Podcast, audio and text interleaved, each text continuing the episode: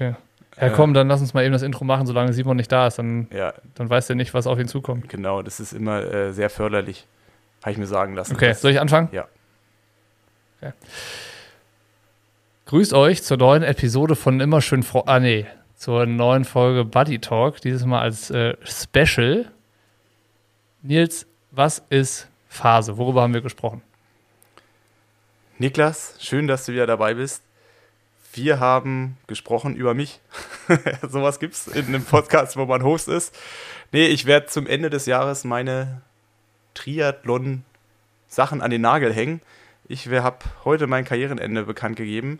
Und äh, um das Ganze nicht nur in Instagram-Worte zu schmücken, sondern auch ein bisschen eine Tonspur dazu zu haben, haben wir zusammengesetzt, das mal ausführlicher in einer Stunde zu besprechen.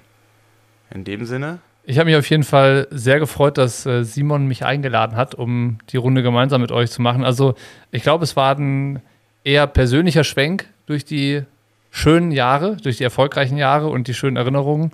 Und ähm, es soll vielleicht der Anfang davon sein, dass in den nä- nächsten kommenden Wochen und Monaten noch ein paar mehr Rückblicke von dir folgen. Ich würde mich auf jeden Fall darauf freuen. Aber lass uns jetzt äh, hier schnell in den Podcast starten, weil Simon muss ja auch noch ans Schneiden kommen. Von daher, äh, ich wünsche viel Spaß beim Zuhören. Was muss ich jetzt noch sagen? Müsst ihr noch irgendwas loswerden, irgendwelche Werbebotschaften verpacken oder sonst irgendwas, was nicht vergessen werden darf im Intro? Dann bitte jetzt. ja, das ist immer Simons äh, Aufgabe. Jetzt liegt es nur noch an mir. Dann hat Nils wieder die Werbung vergessen. Genau. er hat gesagt, du bist der Mann dafür. Ja, und wir haben diese Folge keine Werbung, sondern wir haben eher eine, ich würde sagen, wir haben eine Widmung. Wir äh, möchten diese Folge dem Team Erding Alkoholfrei widmen als Nils letzten langen äh, Hauptsponsor und auch was das Team Erding Alkoholfrei allgemein für den Triathlon macht und ähm, also Team Erding Alkoholfrei vielen Athletinnen und Athleten ähm, es ermöglicht, äh, den Sport als Profi zu betreiben und ähm, damit seinen Lebensunterhalt zu verdienen. Und deswegen geht diese Folge mit ganz lieben Grüßen ans Team Erdinger Alkoholfrei. Wunderbar, jetzt kommt euer Dingeling und dann geht's los mit dem Podcast. Dingelingeling, genau.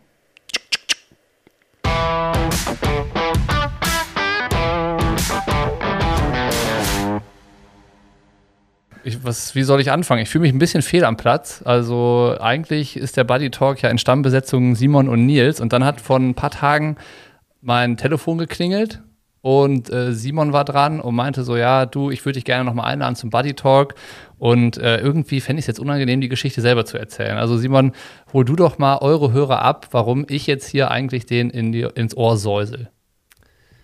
Ja, also ja, wo das dann dieses Thema Nils Karriererücktritt und dass es auch verkündet wird, irgendwie so ein bisschen konkreter wurde, die letzten Tage oder ich davon erfahren habe, habe ich mir natürlich irgendwie auch gleich Gedanken gemacht, wie verpacken wir dieses Thema in den Podcast ähm, so, dass es dem Thema auch gerecht wird. Und da ich Nils gerade mal 15 Monate lang kenne, ähm, war ich mir irgendwie gleich, war ich mir gleich sicher, dass ich dem Thema nicht gerecht werde und ich über Nils Karriere ja eigentlich auch nichts erzählen kann, weil ich ihn, wie gesagt, seit 15 Monaten erst kenne. Und ich weiß aber, dass du, Bocky, äh, den Nils schon ein bisschen länger kennst und wahrscheinlich neben Nils Family der langjährigste Weggefährte des Ganzen ist und ihr eine ganz besondere Verbindung habt. Ähm, ich weiß nicht, ob das alle so wissen, wie, wie dicke eure Verbindung eigentlich ist. Äh, und ja, deswegen war dann meine Idee so, ob, ob ich dich nochmal reaktivieren kann für den Buddy Talk und dass du so ein bisschen die Sonderfolge übernimmst. Habe ich mich natürlich gefreut und natürlich habe ich nicht Nein gesagt. Jetzt ist natürlich die Frage, äh, was Nils von der Geschichte hält, dass äh, wir dann doch nochmal gemeinsam einen Podcast aufnehmen müssen. Jetzt ist es für dich dann auch in Ordnung. Für mich ist es auch in Ordnung. Äh, ich habe dir doch, als wir damals den Staffelübergab gemacht haben von dir zu, zu, zu Simon, habe ich ja auch schon immer gesagt, ähm, äh, dass du der Einzige bist, der sich nicht selber einladen muss, sondern du musst einfach nur sagen, wenn du dabei sein willst. Ähm, dementsprechend gehörst du ja auch mit dazu in irgendeiner Art und Weise. Ähm, ich meine, du bist unser Namensgeber oder du hast dir das Ganze mal ausgedacht. Dementsprechend äh, spricht eigentlich nichts dagegen, dich auch heute dabei zu haben. Und ja, und dann, ja, danke dafür die Blumen, aber ich meine, der Anlass ist ja tatsächlich äh, außergewöhnlich und wahrscheinlich ähm, gibt es ja die Momente, wo man Karriererücktritt äh, verkündet, nicht allzu häufig. Im besten Fall ja eigentlich nur einmal in so einem Leben eines Sportlers. Simon, erste Frage habe ich an dich. Was glaubst du, wann haben Nils und ich das erste Mal darüber gesprochen, ob es richtig wäre, die Karriere zu beenden? In welchem Jahr? Ui. Äh. Boah, ich sag mal nach, nach diesem einen verkorksten Hawaii-Jahr. Nee, das war 2017, wäre das gewesen, ne? Ja, Oder 2016. 2015 war das, das verkorkste Jahr. Ja, aber da. Auf Hawaii, oder Nils? Ja, ja sowohl als auch. aber äh, ich würde mal sagen, 2015 habe ich da noch nichts an mich rangelassen. 2017 würde ich schon sagen, ähm, dass ich da schon eher dran war. Ähm, wobei das jetzt nicht unbedingt auf Hawaii war, sondern ähm, eher so die Richtung wo ich dann im Allgäu war, du einen gebrochenen Arm hattest und wir abends noch mal feiern waren. Ich glaube, das war so der absolute Tiefpunkt 2018, wo ich halt mir zum ersten Mal auch Gedanken gemacht habe, ähm, dass das ganze Kapitel irgendwann zu Ende gehen sollte und inwieweit ja, ich überhaupt Profisport noch in dem Rahmen, wie ich ihn damals gemacht habe oder jetzt auch immer noch mache, äh, weitermachen will. Und ich glaube, da habe ich mir zum ersten Mal selber die Frage gestellt, da habe ich auch sehr gestruggelt in den nächsten Monaten. Also war ich ja, oh, ich glaube, ich bin auch ein halbes Jahr nicht gelaufen und es sollte einfach nicht besser werden. Und ich habe mir, ich hatte meine ähnliche Verletzung. Da habe ich mir gedacht, so, oh, so eine Odyssee, die will ich nicht nochmal durchleben. Ähm, und da habe ich mir zum ersten Mal die Gedanken gemacht. Ähm, aber als es dann besser geworden ist, da habe ich eigentlich relativ schnell gedacht, okay, das war ähm, das war jetzt ein Gefühl, aber das war jetzt nichts, was ich weiter verfolgen sollte, müsste, weil dafür macht mir das Ganze zu sehr Spaß und dazu will ich auch noch viel zu viel sportlich erreichen. Ähm, wo, wo, wobei ich da bestimmt mal das ganze Thema so mal drei, vier Jahre so weggesteckt habe. Ich glaube, wo es so richtig präsent ja, wieder geworden äh, ist. Nils, äh, ja. Nils, schöne Geschichte, aber stimmt nicht ganz. Muss ich dich leider enttäuschen. Also erstmal der Abend im Allgäu, der war wirklich traurig schön. Also du, glaube ich, äh, warst humpelnd unterwegs und ich mit so einem eingegipsten Arm. Und äh, wir haben uns, glaube ich, da auf der Tanz Tanzfläche ja, mehr, mehr Mitleid als andere Blicke auf uns gezogen. Aber ähm, ja, das Jahr gab es auch, aber Simon hatte recht. Wir haben das erste Mal 2015 darüber gesprochen, beziehungsweise ist da mal so, ich habe keinen Bock mehr und äh, ist das alles noch das Richtige äh, zum Thema geworden. Ironman Texas war das nämlich. Das Jahr, wo, ähm, wo, wo ja, jetzt, du, ver, du veräppelst nämlich deine Zuhörer. Und jetzt wird aufgedeckt, 2015, seit acht Jahren, wabert dieses Thema nämlich mit. Und ich bin mir nicht sicher, ob es seit 2015 überhaupt ein Jahr gab, wo es nicht mal einen Anflug davon gab, zumindest sich mit dem Thema auseinanderzusetzen. Ja, aber da muss ich mich jetzt selber in Schutz nehmen. Also wir kennen uns ja auch, glaube ich, was, 12, 13 so ungefähr, knapp 10 Jahre jetzt. Äh, Sarah kennt mich ja schon ein bisschen länger. Da würde ich behaupten, dass ich das Ganze bestimmt schon mal vorher in den Mund genommen habe.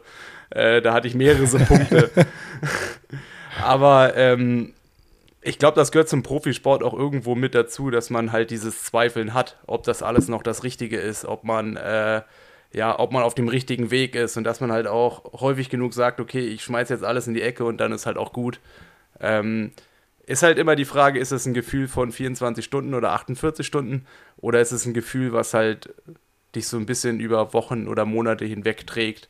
Und das ist ja dann eher, wo ich sage, da würde ich Texas so mal rausnehmen, weil ich glaube, zwei, drei Wochen später das war, war das schon wieder vergessen. Dann habe ich ja 73 Rapperswil gewonnen, kurz danach.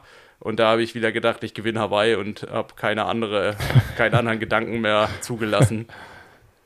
Ja, ja, stimmt. Also deine Karriere war definitiv geprägt von extremen Höhen und extremen Tiefen und dazwischen war immer relativ wenig Platz. Also es war echt nur so eine, ähm, es gab immer nur so starke Ausschläge und es war auch immer, entweder warst du von so einer Sache total überzeugt und auch von einer Sache, von der du über, total überzeugt warst, konnte es sein, dass du ein halbes Jahr später plötzlich gar nichts mehr davon gehalten hast. Also ähm, das wäre so die nächste Frage. Wie gut muss man sich als Profi vielleicht auch in die Tasche lügen können und das über eine gewisse Zeit, um immer wieder so was Neues zu haben, woran man glauben kann? Verstehst du die Frage? Ja, ähm, was ich mal eigentlich relativ prägend fand, ich habe mal Jens Vogt kennengelernt. Das war die Wahl zu Berlins Sportler des Jahres, äh, weiß ich nicht, 2015. Und da hat er gesagt, man muss als Profisportler hoffnungslos optimistisch sein. Also selbst wenn alle sagen, das geht nicht mehr, muss man eigentlich sagen, okay, doch, es geht noch, es geht noch viel mehr und es ist erst der Anfang. Und ich glaube, das ist halt einfach der Punkt, wie man das Ganze angehen muss. Also ich glaube, wenn man sich von irgendwas aus der Bahn bringen lässt, dann, äh, dann kommt man nicht weit, weil es werden immer mehr Leute geben, die einem irgendwie Steine in den Weg werfen, wie äh, die einen dann irgendwie noch nach vorne bringen wollen. Und wenn man damit dann halt irgendwie nicht umgehen kann, und ich meine, das habe ich auch häufig genug lernen müssen, dass äh, ja, dass Pro Profisport halt alles vieles mitbringt, aber auch vieles, auf was ich in Zukunft halt auch verzichten will. Also gerade so diese emotionalen Höhen und Tiefen, von denen du so gesprochen hast, weil ich glaube, nirgendwo tut eine Niederlage weh, wie wenn man halt 1000 Prozent da reingesteckt hat und halt 0 Prozent da rausbekommt. Und das, äh, mhm. das ist halt jetzt auch einfach ein Punkt, wo ich sage, ich habe das 15 Jahre gemacht.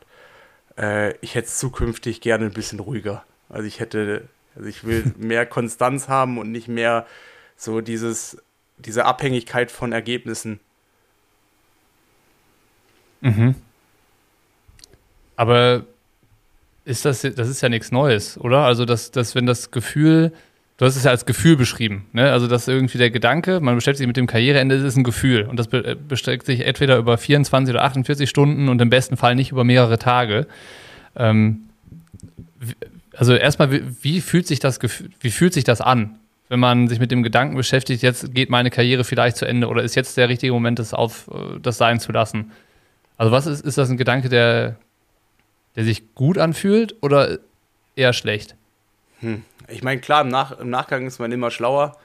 Ähm, hätte ich einfach nach Rot 21 irgendwie nach so einem Erfolgserlebnis einen Punkt setzen gesetzt, also wäre das cooler gewesen, weil da war irgendwie auch noch mal so ein sportliches Highlight, ist noch mal so ein sportliches Highlight gewesen, weil so richtig ernsthaft das Ganze hinterfragt habe ich so in der Corona-Zeit, wo ich eigentlich gemerkt habe, okay, ähm, ist Profisport noch das, ist das, was ich so ja, zu meiner Lebensaufgabe mache. Also für das ich irgendwie 24 Stunden brenne. Ähm, und da habe ich halt auch selber gemerkt, gerade jetzt, in dem Fall waren es dann noch zwei kleine Kinder. Jetzt mittlerweile ist es ja dann bald ein Schulkind und noch ein, das zweite ist ein bisschen größer.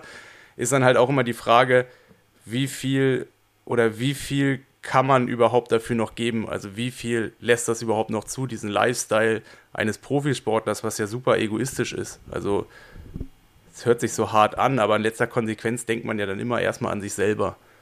Und dieses Gefühl, ist Leistungssport noch das, was ich 24 Stunden machen will? Und halt auch so dieses, was man dafür opfern muss und was man dann auch bereit sein muss zu, zu geben und was man vielleicht auch in dem, in dem Moment halt nicht machen kann. Ähm, das hat sich halt einfach so seit drei Jahren immer weiter aufgebaut, wo ich jetzt einfach an einen Punkt gekommen bin, wo ich sage, okay, das will ich jetzt nicht mehr so weitermachen. Ich will mich jetzt nicht mehr entscheiden zwischen äh, am Wochenende, Samstag, äh, keine Ahnung, meinen Sohn dann irgendwie Fußball spielen zu sehen oder äh, irgendwie drei Stunden auf dem Rad zu sitzen. Und das macht man ja nicht, das macht man ja nicht mhm. mal an einem Wochenende, sondern das macht man halt 365 Tage im Jahr. Ähm, ja. Und du hast halt auch nie die Sicherheit, dass dann halt der Erfolg halt zurückkommt. Und das war jetzt einfach in den, gerade jetzt so in den letzten zwei Jahren so, dass wenn ich mich fürs eine entschieden habe, also irgendwie mit der Familie was zu machen, keine Ahnung, Ausflug, irgendwie Europapark, ähm, war im Hinterkopf immer so dieses, äh, eigentlich müsste ich jetzt irgendwie das und das machen, um im, im, Sport erfolgreich zu sein, weil so war ich ja auch erfolgreich, als Kinder noch nicht, also als Kinder bei uns noch keine Rolle gespielt haben. Ähm, und genauso war es dann so, wenn, wenn ich trainiert habe, hatte ich so ein schlechtes Gewissen gegenüber meiner Frau, meinen Kindern, dass ich halt irgendwo gerade meinen eigenen Traum hinterherjage. Und das hat halt jetzt irgendwann dazu geführt, wo ich sage, okay, ich will das Ganze mit den ganzen Unsicherheiten jetzt auch nicht weiter aufrechterhalten, sondern ähm, jetzt auch einfach einen Schlussstrich, seh Schlussstrich ziehen, damit ich in Zukunft, und das, ich meine, das ist auch noch so ein anderer Punkt, mich einfach auch anderen Sachen widmen kann, die halt einfach in den letzten 15 Jahren immer ein bisschen zu kurz gekommen sind. Also beruflich wie halt auch äh, privat. Und ich meine, ich habe es ja vorhin auch in dem Instagram-Post so ein bisschen geschrieben, so äh, ja, alltägliche Dinge mehr genießen. Und das war jetzt auf jeden Fall, das stelle ich mir schöner vor, wie irgendwie in den letzten 15 Jahren es gewesen ist. Also absolut nachvollziehbar, was du sagst. Ich glaube, ich kann äh, aus zwei Perspektiven einen Kommentar dazu abgeben. Als Fan sage ich, ist nachvollziehbar, aber auch super schade. Ähm, als, als Freund würde ich sagen, ähm, endlich die Entscheidung. Also, weil die, glaube ich, auf jeden Fall so ist, dass sie gut tut. Und ähm, klar, ich habe ja da bei den ganzen Gedankengängen immer viel schon mitbekommen, auch in den ganzen Jahren davor, also gerade durch die Höhen und Tiefen. Aber Simon, wie ist es jetzt bei dir? Du hast gesagt, du kennst Nils jetzt seit 15 Monaten, aber ihr habt ja einfach auch viel Kontakt und du warst ja auch in den Trainingslagern äh, da drei, äh, drei Wochen mit uns auf der Bude und du hast dann ja auch relativ schnell so mitbekommen, wie tickt Nils so und was führt er für ein Leben und wie ähm, ähm, kompromisslos ist er halt auch, wenn es um Profisport geht. Ne? Und wenn du jetzt das so hörst, wie er das Ganze nochmal über seine Karriere legt und darüber spricht, was das Ganze bedeutet, was was denkst du dann da, wenn du das hörst? Also ich glaube, vielleicht interessant zu erzählen ist, ich glaube, ich weiß nicht, ob wir das, ob wir es davon schon mal hatten, Bocky, aber ich habe jetzt Nils in zwei verschiedenen Trainingslagern erlebt. Einmal März letztes Jahr, wo wir uns kennengelernt haben und jetzt äh, Girona dieses Jahr. Und wie Nils in diesen beiden Trainingslagern war, war gänzlich unterschiedlich. Also letztes Jahr im März war Nils noch, da habe ich ihn sehr kompromisslos kennengelernt. Also da, ich weiß noch diesen einen Tag, wo es wirklich das absolut miserabelste Scheißwetter hatte. Jeder hat irgendwie seinen Trainingsplan irgendwie umgestellt und irgendwie umgeschmissen und es war auch noch irgendwie ein Tag vor Abreise oder so, wo jeder sich auch so halb in die Tasche gelügt hat ja, komm, das ist heute eher schlau, das zu lassen, weil dann werde ich noch krank und morgen ist eh Heimreise und packe ich lieber in Ruhe mein Rad und keine Ahnung was. Aber Nils ist halt drei bis vier Stunden, ich weiß nicht, wie lange das war, bei strömenden Regen, halt irgendwie raus und äh, hat sein Zeug durchgezogen und wir haben uns irgendwie schon Sorgen um ihn gemacht, weil er irgendwie nicht zurückkam und die Welt wirklich draußen unterging.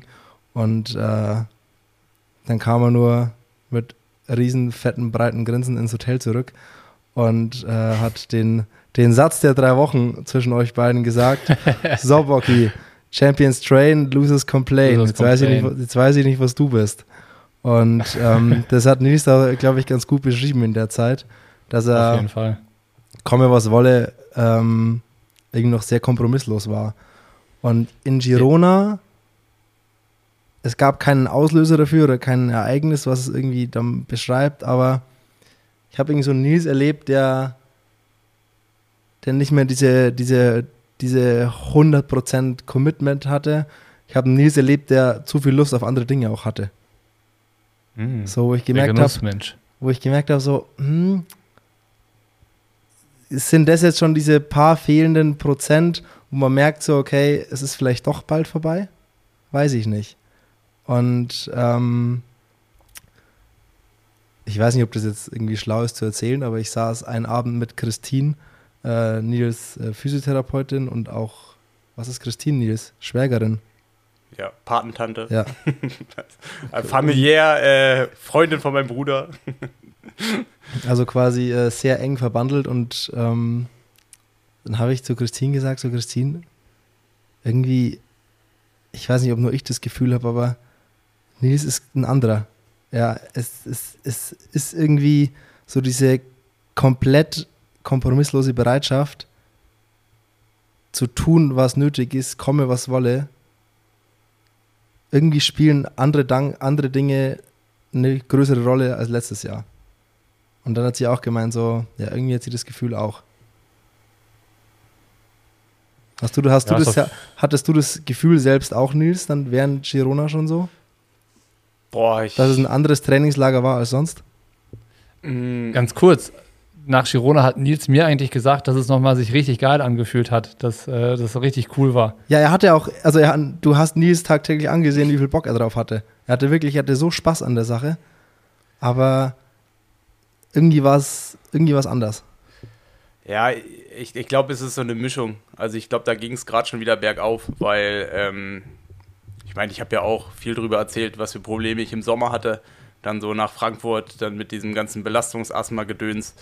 Dann war ich eigentlich den kompletten Winter über krank. Ähm, habe mich dann vernünftigerweise auch äh, mehr so ein bisschen der Uni gewidmet und hatte eigentlich zum ersten Mal so einen Winter, wo ich nicht im Trainingslager gewesen bin, wo ich halt dann doch mein Pensum irgendwie abgeschrubbt habe, was man halt abschrubben muss, um halt erfolgreich zu sein, aber halt auch nicht diese extra Minuten, die ich ganz gerne davor mal gemacht habe. Ähm, und da hatte ich richtig so, das war eine Zeit, da ist es mir nicht schwer gefallen, nicht zu trainieren. Also wo ich sage, letztes Jahr vom Sommer, wenn ich eine Trainingseinheit ausgefallen oder ausfallen lassen musste oder warum auch immer, also weil Regen oder weil krank, whatever, da hatte ich ein schlechtes Gewissen. Oder da habe ich nicht ein schlechtes Wissen, Gewissen gehabt, sondern ich habe am Tag darauf halt einfach das Doppelte trainiert, so in die Richtung eher. Ähm, und im Winter hatte ich zum ersten Mal so dieses, es hat mir einfach, also ich, es war auf dem Plan, es gab keinen Grund, jetzt nicht laufen zu gehen. Aber es hat in dem Moment dann auch nicht richtig wehgetan, weil ich halt einfach gemerkt habe, so irgendwie, mein Körper will nicht so richtig, irgendwie mein Kopf wollte in dem Moment nicht so richtig. Ähm, und äh, als Girona dann gewesen ist, dann habe ich ja eigentlich so meine, äh, ja, Studium hat ganz gut geklappt. Ich hatte dann auch wieder mehr Zeit und es war zum ersten Mal wieder schön, in diesem Alltag zu sein, den ich eigentlich aus den letzten zehn Jahren vorher kannte. Also irgendwie Sportler um einen rum ähm, und irgendwie den ganzen Tag trainieren. Und da habe ich eigentlich gemerkt, so, boah, es, es macht schon richtig viel Spaß. Und ich habe auch gesehen, ähm, ich meine, der David Breuer war ja dabei, mit dem ich schon lange was gemacht habe. Äh, mein Bruder war irgendwie mit dabei. Ähm, also irgendwie viele, die, mit denen ich in den letzten Jahren immer schon viel trainiert habe. Und da habe ich es richtig gemerkt, so, oh krass, eigentlich, ich habe schon richtig, also irgendwie, irgendwie diese, diese Flamme, die vielleicht vorher schon so ein bisschen auf Sparflamme war, die ist nochmal so richtig, richtig nochmal so aufge, aufgeflammt. Und da habe ich ja im Trainingslager noch entschieden, okay, ich gehe direkt in die Höhe. Äh, Rot will ich wirklich nochmal wissen, ich will auf dem Podium stehen. Ähm, und da habe ich gedacht, so, okay, ich mache das Ganze noch. Aber spätestens dann mit der Verletzung, die dann äh, am Ende von dem Höhentrainingslager gekommen ist und auch schon so das Gefühl während des Höhentrainingslagers, wo ich einfach auch jeden Tag gemerkt habe, ich war ja zusammen mit dem Frederik Funk da, ähm, der brennt halt einfach noch diese 4, 5 Prozent mehr, wie ich es gerade mache. Und da habe ich gemerkt, so okay, so langsam, ähm, ich weiß nicht, wie ich, wie ich sportlich noch Erfolg haben soll, wenn ich halt jetzt das so weitermache. Da habe ich mir zum ersten Mal wieder so seit langem die Frage gestellt, und dann allerspätestens mit der Verletzung war eigentlich auch klar, ähm, ja, ich, äh, mein Körper hat mir jetzt auch so das letzte Signal gezeigt. Aber Nils, dann ziehst du da, du warst in der Zeit lang mit Fred im Doppelzimmer und dann ziehst du ein Einzelzimmer und dann kommen da oben im nirgendwo in den französischen Pyrenäen ähm, so diese, diese Zweifel auf. Oder so dieses, du merkst so, boah, der Fred, der brennt einfach noch viel mehr und irgendwie, dann werden die Zweifel irgendwann größer und dann liegst du da alleine abends rum. Und wie weit geht das Gedankenkarussell dann da? Oh, es ist so drei Wochen ist halt schon lang. Ähm, und da kam ja dann noch dazu, äh, wie es dann so ist mit Kindern. Ein Kind krank, aber so richtig krank mit Scharlach und dann ähm, ist dann schon so, man hängt hier irgendwie rum und ich merke selber, ich bin irgendwie nur noch zu 99 Prozent dabei dann kriegst du halt automatisch auch irgendwie ein schlechtes Gewissen, weil eigentlich müsstest du jetzt 105% geben, weil äh, zu Hause brennt der Baum und ich, ich laufe halt meinen eigenen, meinen eigenen Träumen hinterher. Und da hatte ich schon so, ja, wiederholt, oder, ja, ich, hatte, ich hatte das ja häufiger in letzter Zeit, aber da hatte ich einfach auch ein schlechtes Gewissen, wo ich halt auch einfach gemerkt habe, okay, ich erfülle gerade vielleicht die Pflicht eines Profisportlers und ich mache das, was ich machen muss, um erfolgreich zu sein aber ich erfülle gerade in dem Moment nicht die Pflicht, die ich eigentlich hätte und die langfristig viel wichtiger ist. Und das ist halt die Position dann irgendwie eines Vaters oder eines Ehemanns, der dann auch zu Hause mal äh, Sachen übernehmen sollte, wenn, wenn halt irgendwie der Baum brennt. Und das hat, das hat das Ganze noch viel verschlimmert. Ähm, ja, und dann kam halt so zum letzten Tag halt diese Verletzung dazu und für mich war eigentlich schon auf der Nachhausefahrt das irgendwie so klar, ähm, es, wird, es wird durch diese Verletzung einfach schwierig, nochmal eine krasse Comeback-Saison hinzulegen. Es wird schwierig, da nochmal an meine Erfolge anzuknüpfen. Und dann muss ich halt auch sagen, und ich meine, da ist halt der Triathlon-Sport auch so weit, dass es dann irgendwann auch nicht mehr funktioniert, das auch als Profi oder als Job zu betrachten, sondern dann ist es dann doch eher Hobby. Und das ist etwas, was ich dann ähm, ja auch nicht will, dass irgendwie für mich meine Frau zurücksteckt, die Kinder zurückstecken und ich koste auch noch Geld. Das wollte ich dann.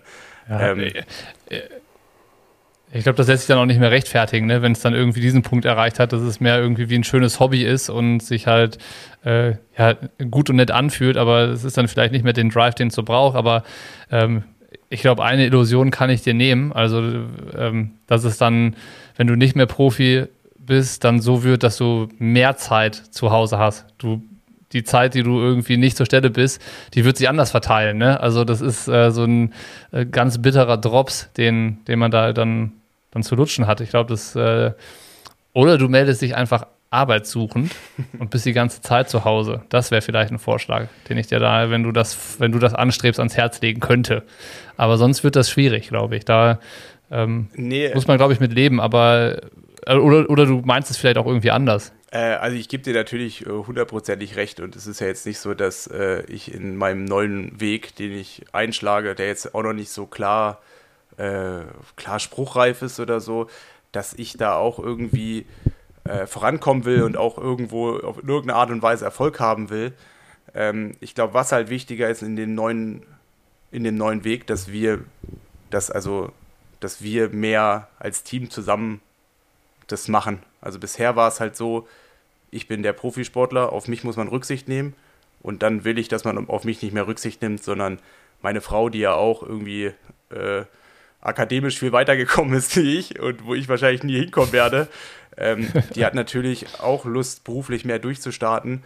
Ähm, und das sind einfach so Punkte, die, die mir halt wichtig sind, dass ich die zukünftig auch mehr berücksichtige, wie ähm, ich halt als Profisportler dann doch irgendwo immer derjenige bin, keine Ahnung, es gibt so viele Beispiele. Ich habe noch nie ein Weihnachtsfest bei meinen Schwiegereltern verbracht, ohne irgendwie am ersten Weihnachtsfeiertag um 8 Uhr morgens schwimmen zu gehen.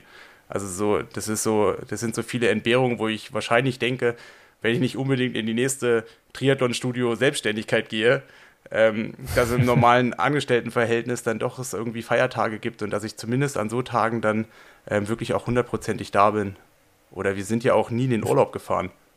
Also Oder vielleicht auch einfach mal diese, diese Ruhe zu haben, was du meintest, weißt du, dass man nicht im Hinterkopf hat, eigentlich müsste ich jetzt das und das machen. Also, dass du dann wirklich bei den Sachen, wenn du bei der Family bist, 100% da bist und nicht so dieses abgelenkt sein und äh, eigentlich müsste ich aber oder eigentlich wäre es besser, das jetzt anders zu machen oder sowas, sondern so da sich so drauf einzustellen. Aber noch eine andere Sache, ähm, ich kann mir vorstellen, dass du dick wirst.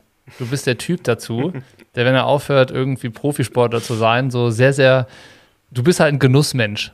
Und ich glaube, du solltest dich darauf einstellen, dass du in den kommenden Monaten nach deinem letzten Rennen mindestens 10 Kilo zunimmst. Das würde ich dir zutrauen. Ja, zwei habe ich wahrscheinlich schon. Ähm, Deswegen fahren wir nächstes Jahr den Ötztaler, Simon und ich und du.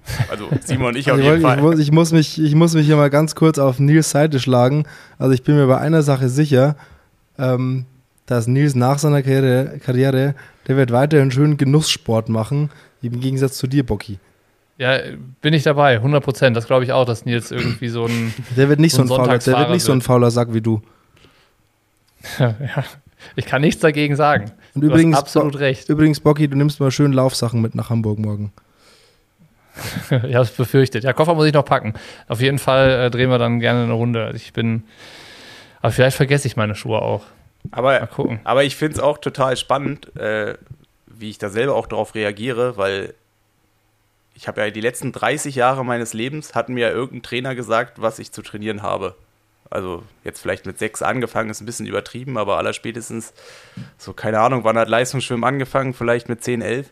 Also seit 25 Jahren sag, bin ich quasi in irgendeiner Art und Weise fremdgesteuert. Also in den wenigsten Fällen habe ich ja Sport gemacht, so wie ich es für richtig empfunden habe, sondern in letzter Konsequenz war es halt immer eine Absprache. Also ich meine, es gab auch ein paar Ausnahmen, wo ich mich mal selbst trainiert habe, aber eigentlich hatte ich immer einen Trainingsplan, an den ich mich orientiert habe. Ähm, und jetzt fortan dann quasi Sport zu machen, ohne ein klares Ziel zu haben, sondern quasi um fit zu bleiben oder weil es halt Spaß macht, äh, bin ich selber gespannt, wie das ist, dann so den Schweinehund zu überwinden. Ja, bin ich auch gespannt. Also, worauf ich mich einlassen würde, wäre ein so eine, ein so eine Buddy-Woche auf Mallorca, so fünf Tage Rennrad fahren, aber auch nur dann, wenn das Wetter schön ist und wenn man ganz ausgiebig gefrühstückt hat. Und dann so äh, was du ja auch schon gesagt hast, man verabredet sich für 140 Kilometer und das dann nach 55 wieder zurück am Hotel. und ist trotzdem zufrieden, weil es irgendwie ein guter Tag gewesen ist. Ja. Auf sowas hätte ich Lust. Naja, wir, wir schweifen ab. Ich habe noch eine Sache auf dem Zettel, auf ähm, die ich gerne hinaus wollte. Du hast gerade Stichwort Trainer gesagt. Und zwar ähm, dachte ich mir, wir können noch mal so ein bisschen über deine Wegbegleiter sprechen, weil Simon hat mich ja auch eingeladen, weil ich irgendwie äh, langjähriger Wegbegleiter war. Aber ich glaube, die Leute, die halt eine viel wichtigere Rolle gespielt haben, waren eben die, die Trainer so an deiner Seite. Und mir ist als erster Schmidder eingefallen, über den wir irgendwie noch ein paar Worte wechseln müssen. Gibt es da noch andere? Gibt es einen, der noch davor war, wo du sagst, da müsste man auch noch mal eben äh, einen Schwenk dazu nehmen, wenn wir hier schon jetzt dein, dein Karriereende als Thema haben? Nee, also so vom Schwimmen, also vom Schwimmen früher, da hatte ich einen Trainer, glaube ich, über 15 Jahre. Ähm, aber äh, ja, Triathlon technisch hat es eigentlich so richtig mit Ron angefangen. Simon, kennst du Ron Schmidt? Nein, wäre meine nächste Frage gewesen, wer ist das? Nils, er, erklär doch mal in deinen Worten, äh, was für eine lebende Legende Ron Schmidt eigentlich ist. Ja, ich wollte gerade sagen, Simon, aber ich meine, so langsam willst du dich ja in Kurzdistanz auch einfuchsen, ne? Also ich, ich, bin dabei. Also, ich, ich, ich, könnte, ich kann jetzt auch nur was Falsches sagen, aber meines Wissens war Ron auf jeden Fall vor zwei, drei Jahren noch bei der DTU als ich weiß nicht, ob Bundestrainer, aber auf jeden Fall auch für die ganzen WCTS-Rennen äh, mitverantwortlich oder hat es dann auch begleitet. Und der trainiert ja auch zurzeit die Laura Lindemann und ähm, viele anderen von den erfolgreichen Sportlern auf der Kurzdistanz. Und äh, da kommen wir eigentlich auch zum Punkt. Also Ron ist eigentlich in Potsdam am Stützpunkt Trainer. Und das war eigentlich so mein, mein erster Trainer, der mich so in Triathlon-Leistungssport ja so ähm, ja, fit gemacht hat. Also der Mal ganz kurze, kurze Grätsche von mir. Äh, wenn es so eine lebende Legende ist, Nils, was, was ist das für ein Typ? Das, das, kram mal, kram mal in, irgendeiner, in irgendeiner äh, Irgendeine Anekdote. Kram mal im Nähkästchen. Was hast du zu dem zu erzählen? Boah, ist halt wirklich schwierig. Äh, wer weiß, wer das alles hört hier, ne? nee. Ja, in der wir Folge sind, wird dir alles verziehen. Also wir sind unter uns Anlass. und deine Karriere ist jetzt vorbei, also jetzt kannst du draufhauen.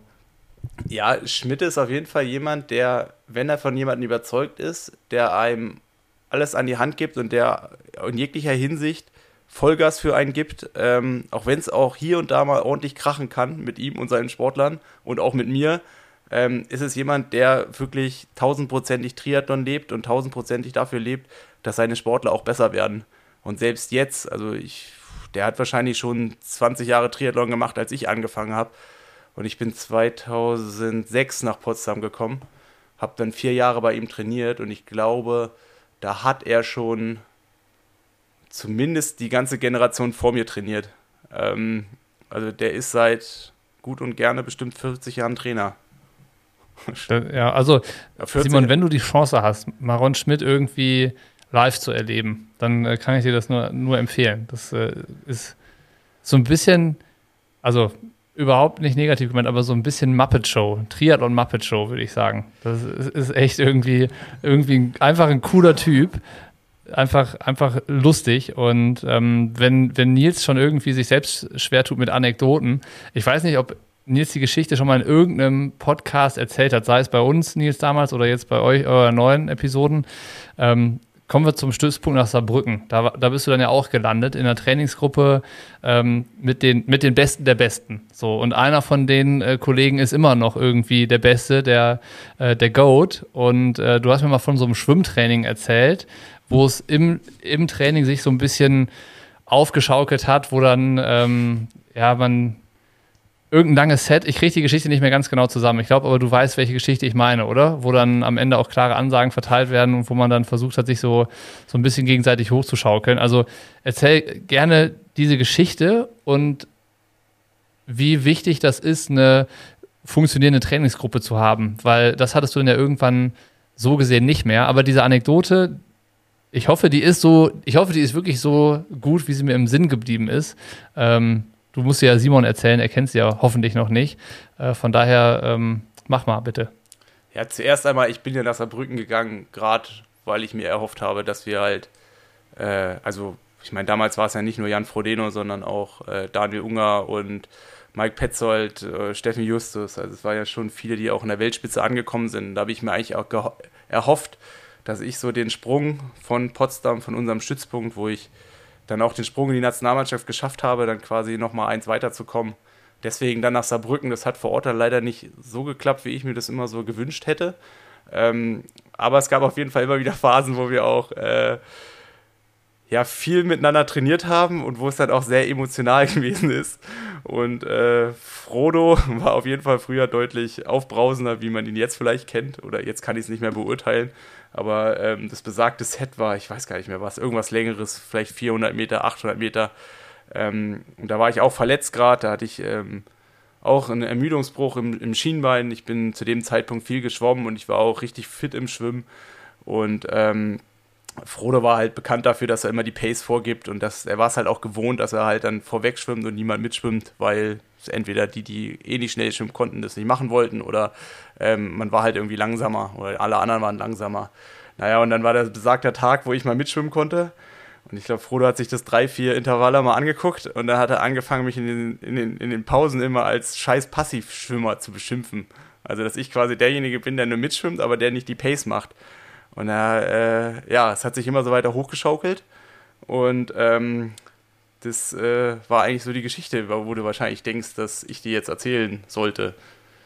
Aber hat dann nicht irgendeiner noch am Ende angegriffen bei der Einheit? Ist dann nicht noch irgendwie einer vorbeigeschwommen, Schwatzel oder ah, so? Ah, ja, ja. Es gab noch einen anderen, der auch wirklich schneller war. Äh, der Peter Melcher damals. Ich glaube, mittlerweile ist der auch Arzt. der der hat es dann, noch, äh, dann noch drauf angelegt und ihn dann ähm, und ihn dann noch stehen gelassen. Aber ich wüsste gar nicht mehr wie. Also für mich ist nur dieses hängen geblieben, dass Frodo mich mal scheiß passiver Schwimmer genannt hat und äh, ja, es in dem Moment dann einfach auch nicht aushalten konnte, dass ich ungefähr auf einem ähnlichen Niveau war zu der Zeit. Also haben wir auf jeden Fall schon mal gelernt, dass du ein scheiß Passivschwimmer bist. Und äh, trotzdem dieses Trainingsgruppen. Ey, also wenn es jetzt keine Sonderfolge wäre, wäre scheiß Passivschwimmer, es wäre der Folgentitel schlechthin. Der scheiß Passivschwimmer beendet endlich seine Karriere. Ja, ich meine, mittlerweile wäre ich, also mittlerweile wäre ich gern Passivschwimmer. also ich habe zwar immer noch den, ich habe zwar immer noch den Spitznamen, aber äh, zum Passivschwimmen muss man halt dann auch viel drauf haben und muss dann auch erstmal in die Lage kommen, jemanden anderen äh, zu, zu nerven. Das wird in, der, in dieser Karriere nicht mehr passieren, Nils. ja, habe ich leider auch das Gefühl.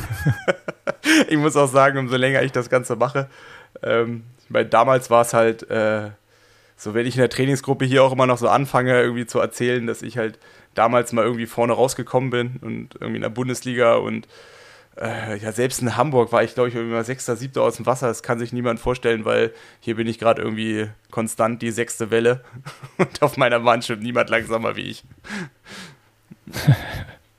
ja, ist doch, ist doch auch schön. Da kannst du dich schon mal an das Rentnerdasein gewöhnen.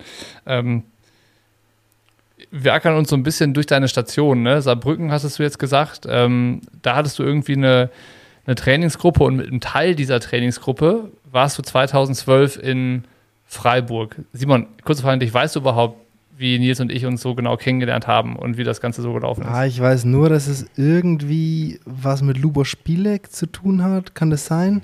Dass ihr, dass ihr euch irgendwie bei Lubosch da mal getroffen habt oder so. Bin ich da richtig? Ja, ja, also Lubosch hat damals zu der Zeit auch in Freiburg gewohnt und Nils war eben mit so einer abgesandten Truppe, ähm, ich glaube DTU, Auswahl in Freiburg in so einem Athletenhaus. Und ähm, ich war mit ähm, Sebi und Daniel Schmoll in der, in der Wohnung von Lubosch, weil der war irgendwo in Tschechien. Jedenfalls war der, war der nicht zu Hause. Und wir haben da gehaust und ähm, dann haben wir uns irgendwie beim Schwimmen gesehen, also unsere Dreier-Kombi und die DTU-Kombi mit Nils. Und äh, da hat man sich dann zum Frühstück im Athletenhaus verabredet. Und bei diesem Frühstück ist es, saßen wir plötzlich nebeneinander, Nils, du und ich. Und Nils hat mich dann gefragt, ob es denn was bringt, wenn man auf langen Strecken, zum Beispiel auf der Langdistanz, tatsächlich mit einem Zeitrad fährt. Ob das denn wirklich was bringt oder ob das Quatsch ist hat er mich 2012 war das, hat er mich gefragt im Sommer, ob es wirklich jetzt was bringt, wenn man TT-Rad fährt auf 180 Kilometern oder ob das halt irgendwie gar nicht so sinnvoll wäre. Und dann haben wir irgendwie da so ein bisschen drüber gesprochen. Ähm, ich wusste jetzt auch nicht, warum er mich das fragt und nicht Sebi, der ja eigentlich prädestiniert dafür das Thema gewesen wäre. Jedenfalls war das der Moment, wo ich dachte, okay, mal gucken, was der eigentlich dieses Jahr noch so anstellt. Dann kam Challenge Weichsee und dann kam Ironman Arizona auf einem geliehenen Zeitfahrrad von deinem damaligen Trainer, von Botti, ähm, das du, glaube ich, dann noch eben so eingestellt hattest. Und dann hast du da deine Ironman-Premiere gewonnen. Und das war irgendwie so dieser, äh, dieser Moment, wo ich dachte, ja, der, der muss irgendwie so ein Urvertrauen in Leute haben, die, wenn ihm was, wenn die ihm sagen, okay, das und das ist gut für dich, das dann erstmal gar nicht so in Frage zu stellen, sondern dann einfach dem zu folgen. Also ohne dir auch, also ohne sich zu viel Gedanken zu machen. Und äh, ist das so, Nils? Also, wenn ich jetzt da an das Jahr denke und überlege, du hast dann ähm, dich ziemlich ahnungslos ja von der Kurzdistanz auf die Langdistanz gemacht und hattest kein Vorwissen. Ich glaube, weder was Material anging, noch was die Ernährung auf der Langdistanz anging und so weiter und so fort. Also du bist dann da wirklich ins kalte Wasser gesprungen und hast dich einfach blindlings drauf vertrau äh, eingelassen und darauf vertraut, was die Leute, die du gefragt hast, dir gesagt haben. Und das hast du gemacht. Ist das richtig oder hast du dich doch noch mit der Materie mehr befasst, als ich das in Erinnerung habe? Also ich habe zumindest weniger hinterfragt, wie ich es jetzt nach 15 Jahren hinterfrage. Ähm, sondern ich habe halt wirklich dann doch einfach gemacht. Ähm, ich glaube, auch in Arizona hatte ich selbst acht Stunden vor meinem Rennen, hatte ich noch keine Verpflegungsstrategie. Habe dann irgendwie zwei Mädels von so einem Powerbar-Stand irgendwie noch die letzte Reserve äh, abluchsen können, weil die eigentlich auch nichts zum Verkaufen hatten. Und das war meine, das war meine Strategie am Anfang. Ähm, ich würde es dann am Anfang schon so unterstreichen. Ähm, Gerade jetzt so zu Anfangs Kurzdistanzzeiten und dann auch am Anfang, als ich dann auch gewechselt bin. Das Problem ist dann halt immer, umso erfolgreicher man wird, umso mehr will man oder umso mehr denkt man, man hat einen Weg gefunden, der für einen selber erfolgreich ist. Also, ähm, ich weiß gar nicht mehr, was so zum Beispiel irgendwie in Rot 2015 gewesen ist, aber du kannst alles darauf nehmen, dass ich die letzten, die, die nächsten vier Jahre alles gemacht habe, um das so gut wie möglich zu, zu kopieren. Also, ich weiß gar nicht, irgendwie in Rot musste ich irgendwelche Flaschen auf der Messe kaufen und kannst ja mal Sarah fragen, die musste dann vier Jahre lang nicht die Flaschen von zu Hause mitnehmen, sondern Flaschen auf der Messe kaufen. Ähm, und in sowas ist es dann halt auch irgendwann gegipfelt. Also, das ist halt. Ähm was, was, was, was? Stopp, stopp, stopp, stopp, stopp, stopp, stopp, stopp, stopp. Du hast dann angefangen, auch wenn es einfach völlig dumm ist, einfach nur solchen Abläufen zu glauben und so. War, warst du so abergläubisch? Also teilweise. Es gab jedes Mal am Abend, jedes Mal am Abend vorm Rennen hat Sarah eins zu eins die gleichen Nudeln gekocht. Egal wo auf der Welt, Simon. Also zwischendurch. Ja, aber, aber, irgendwelche Flaschen auf der Messe kaufen ist ja also, Nils. Also ich habe also, auch meine, ich habe meine Verpflegung nee. nie mitgenommen, habe das auch immer auf der Messe gekauft. Also über Jahre hinweg. Und ich habe auch. Bitte? Äh, über, ja, ich habe über Jahre hinweg, also so, gerade so in der erfolgreichen Zeit und danach war das so, dass ich probiert habe, eins zu eins so Sachen so nochmal zu machen, weil ich Also von Trainingseinheiten. Zwei, drei Tage vorm Rennen, ja, wir, zwei, drei Tage vorm Rennen, ja, wir müssen noch auf die Expo, wir müssen noch, wir müssen noch Gel und Pulver kaufen. Ja, also ich hatte. Immer das Gleiche. Und, ja, aber Nils, wenn du aber, dann machst du, also. Oh. Ja, jetzt mittlerweile bin ich, bin ich auch schlauer, dass das nicht unbedingt dann so der, der beste Weg gewesen ist, aber ich war schon so, dass ich eigentlich gedacht habe, so, ich habe meine sieben Tage gefunden und die sieben Tage, die muss ich jetzt genau so wieder abrufen und dann wird es genauso erfolgreich, wie es vorher gewesen ist. Und da war ich dann auch irgendwann gar nicht mehr kompromissbereit und es war dann irgendwann auch, dass mich das selber so ein bisschen äh, äh, gehemmt hat, weil ich halt zu sehr darauf fixiert war, dass es halt irgendwie auch so funktioniert. Und das war halt dann einfach auch so das Problem aus diesem, am Anfang hat es halt irgendwie so geklappt. Und da habe ich gedacht, so, okay, wenn es so klappt, dann wiederholen wir das halt einfach. Okay, Frage, ja, stopp, Punkt, stopp, ne? also stopp, stopp, stopp. Bocky, Frage an dich. Du hast ja? viele Rennwochen mit Nils erlebt. Wie ist das zu ertragen? Also es waren schon viele Sachen dabei, wo du immer so ein bisschen für dich die, die Hände über dem Kopf zusammengeschlagen hast und dann für, für dich selber gesagt, ja, warum äh, tut er sich diesen Stress irgendwie an? Aber du hast schon immer gemerkt, dass das auch wichtig war. Also, dass das irgendwie für die Stimmung ähm, notwendig war, dass dieser Ablauf irgendwie gestimmt hatte und der musste dann auch so stimmen. Und ähm, ich glaube, die, die unentspannteste Zeit hatten wir immer die drei Tage vorm Rennen. Also da war eigentlich immer so, je schlechter die Laune bis 24 Stunden vorm Rennen war, desto besser waren die Vorzeichen für ein gutes Rennen. Und wenn dann in den letzten 24 Stunden so eine unerträgliche Überschwänglichkeit dazu gekommen ist, dann konntest du dir eigentlich davor dann äh, dir sicher sein, dass, ähm, dass Nils auf jeden Fall mit guten Vorzeichen ins Rennen geht. So, ne, was er dann aus diesen guten Vorzeichen äh, macht, das steht dann immer auf einem anderen Blatt Papier. Aber ähm, das waren äh, also jetzt, es war eine coole Zeit, ne? es hat schon Bock gemacht, auf die, auf die Rennen gemeinsam zu fahren und auch wirklich in der kompletten Weltgeschichte unterwegs zu sein. Aber dass die Tage an sich irgendwie was, äh, was Cooles hatten. Ja, ich würde jetzt auch hm. nicht behaupten, dass die Stimmung dadurch schlecht war. Also es ist jetzt nur so, äh, es waren dann einfach ja, so. Äh, äh, also ich meine, du hast ja nicht mehr geredet. Nils hat nichts gesagt, außer irgendwie so Mini-Befehle zu verteilen, was noch erledigt werden muss. Ja, okay, ich meine, das waren dann schon dann so die Tage, wo es halt dann wirklich um die Wurst gegangen ist. Also wenn du dir halt so vorstellst, du bereitest dich jetzt ein halbes Jahr auf dem, auf dem Rennen vor und dann bestimmt quasi sieben Stunden 55 darum, ob, also wie, wie erfolgreich das letzte halbe Jahr war, aber auch im Umkehrschluss, wie erfolgreich dann irgendwie die nächsten eineinhalb, zwei Jahre werden, ähm, ist dann schon auch viel Druck, der auf einen lastet. Und ich meine. Und trotzdem gehst du zwei Tage vorm Rennen erst auf die Messe und kaufst eine Verpflegung. Ja, also wie gesagt, ich glaube auch, und ich glaube, du findest auch kaum einen Profisportler, der nicht in irgendeiner Art und Weise verrückt ist und irgendwo bekloppt ist. Also so in vielerlei Hinsicht. Der eine hat halt so Probleme, der andere hat halt irgendwie andere Probleme. Aber du findest keinen, der ganz vorne mit dabei ist, von dem du erwarten kannst, dass die letzten zwei, drei Tage richtig entspannt ablaufen. Also es würde mich wirklich wundern und dafür habe ich halt auch zu viele schon persönlich kennengelernt, dass, das, äh, dass ich dafür eigentlich meine Hand ins Feuer halten würde.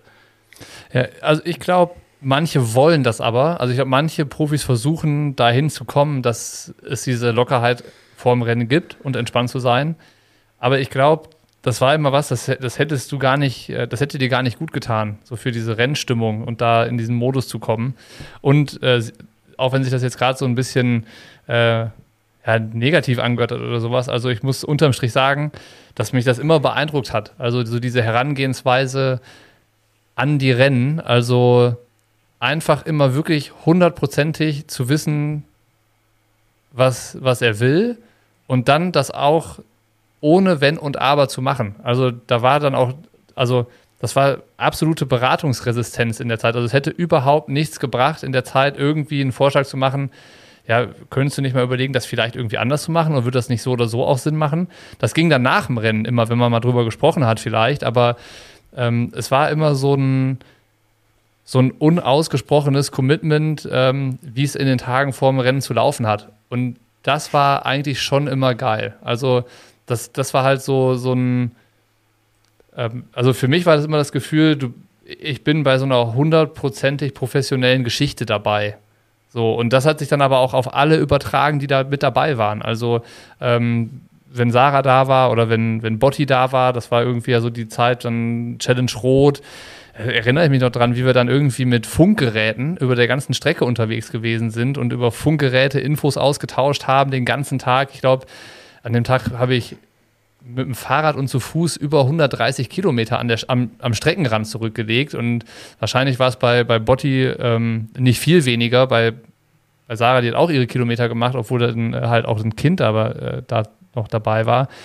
Und das war aber, das hat, also Nils ist halt vorangegangen und hat in diesem Modus, in dem er war, halt alle mitgezogen. Und das war schon krass. Also Simon, wenn's, äh, wenn ich jetzt auf die Frage doch nochmal zurückkommen darf, ja, wie war das so und war das schwierig? eigentlich war es ziemlich geil. Also eigentlich war das sehr, sehr beeindruckend, wie das so war. Und wie das dann halt auch so ein, so ein Teamgefüge erzeugt hat. Auch was, wo man nie drüber gesprochen hat. Ne? Also das war einfach klar, wie das zu laufen hat. Und dass man, dass alle irgendwie 100% für ein gutes Rennen geben. Das war schon, das war schon geil. Das war schon echt ein, ähm, ein Sog, so irgendwie. Und auch, egal wie die Rennen vorher waren, so jedes neue Rennen war mit der gleichen hundertprozentigen Vorbereitung und Herangehensweise und Professionalität wieder so das Ding. So. Nils, hast du genau das, was Bock jetzt beschrieben hat, hast du das gebraucht, um ein gutes Rennen zu machen, um in den Modus zu kommen für ein großes Rennen? Ja, also ich habe auf jeden Fall erstmal das ganze Surrounding gebraucht. Also wir sind ja damals, äh, Sarah, Niklas, Äh, Christine in den meisten Fällen äh, überall zusammen rumgefahren und es war eigentlich dann schon klar, wer welche Aufgaben übernimmt und es war auch klar, ähm, dass ich, äh, ja, dass schlussendlich dann der Druck auf mir irgendwie lastet und das war mir schon auch bewusst und das hat mir auch ähm, viel zurückgegeben und auch wenn ich das jetzt ähm, so auf heute projiziere, also zum Beispiel, es war mir immer wichtig, dass wenn ich das irgendwie mache, dass der Erfolg halt genauso anderen zuzurechnen ist, also nicht nur mir persönlich. Und wenn ich heute oder jetzt auch gerade in den letzten zwei, drei Jahren an der Startlinie war, habe ich eigentlich gemerkt und dieses ganze Commitment, was man bringen muss, um halt auch erfolgreich zu sein, das war dann einfach nicht mehr so extrem da. Also es war schon noch da und wie gesagt, ich habe immer noch trainiert wie ein Bekloppter und ich habe dahinter gestanden, aber ich habe es, glaube ich, in den letzten zwei, drei Jahren eher dafür gemacht, um andere glücklich zu machen und weniger, um mich selber glücklich zu machen, weil alles, was ich irgendwie erreichen wollte, das habe ich mir erfüllt. Und jetzt gerade so der Rotsieg 2015, da habe ich wirklich auch ein, ein Jahr wie ein Verrückter dafür gelebt. Ähm, aber man merkt dann irgendwann auch einfach, das kostet so viel Kraft, das so zu machen. Also ich meine, vielleicht gibt es andere Wege, das weiß ich nicht. Also das war irgendwie mein Weg gewesen. Ähm, dass äh, ich irgendwann einfach mit, mitbekommen habe, so, okay, ich kriege das jetzt einfach nicht mehr so hin. Klar gibt es viele Sachen, die ich mir auch selber gern noch erfüllt hätte, vom Sportlichen her. Also ich meine, ich habe jetzt zehn Jahre dafür gelebt, irgendwie mal um Hawaii auf dem Podest zu stehen. Das ähm, hat sich, glaube ich, jetzt erledigt, weil dies Jahr findet ja kein Hawaii mehr statt. ähm, nee, ich glaube, es hat auch, ich, ich, ich bin auch sportlich gar nicht mehr in der Lage, da hinzukommen, ähm, weil ich halt durch die verschiedensten Gründe, die halt so sind, ich das nicht mehr so hinbekomme, wie ich das mal hinbekommen habe. Und zurzeit wäre es mir eigentlich wichtiger. Also ich glaube, mir persönlich würde jetzt ein gutes Rennen, ja, es würde mir schon viel bedeuten, aber es würde mir viel mehr bedeuten, dass äh, sich halt so die Leute, die dafür auch was geben, dass sie halt dafür auch was zurückbekommen. Aber ich glaube, also das hört sich jetzt irgendwie ein bisschen zu negativ an. Also so, ich, ich weiß, was du meinst damit, aber ich glaube, dass es, äh, wenn man ehrlich ist, für die Leute um dich herum gar nicht so war. Also, dass es halt schon äh, für alle sich so angefühlt hat, als ist es das Richtige und ist es gut und genauso muss es sein. Also ich erinnere mich dran, 2014, ähm, als du Südafrika gewonnen hast, hast du angerufen und hast gesagt, wir haben gewonnen. So, also das, das hat schon was gemacht. Ne? Also das war schon ähm, so, dass dass alle gespürt haben, dass wenn was läuft und wenn was erfolgreich ist, dass du dann halt, dass das Teamleistung ist. So, ne? Und ähm, ich glaube, keine Ahnung, wenn man das so, so aufräumen kann, das Gefühl, ne, was du jetzt gerade beschreibst, dann, dann kann, das, kann ich mir schon denken, dass du dir das so vorstellst, aber ich glaube, dass es nicht so war für die Leute drumherum, sondern dass es halt schon irgendwie richtig äh, cool und lohnenswert war, das irgendwie alles mitzumachen, so würde ich sagen. Ja, ja, aber ich meine es ja trotzdem, es opfert ja jeder dafür seine Zeit, um meine persönlichen Ziele mitzuerreichen. Ja, klar ist man dann auch ein Teil davon, aber als Profisportler, das ist ja dann doch so, man selber kriegt das Ganze ja noch im Quadrat irgendwie ab. Also so wirkt es auf jeden Fall erstmal. Also wie man damit umgeht, ist ja immer noch eine andere Geschichte, aber schlussendlich laufe ich ja dann auch ins Ziel und mir werden ja danach die Fragen gestellt.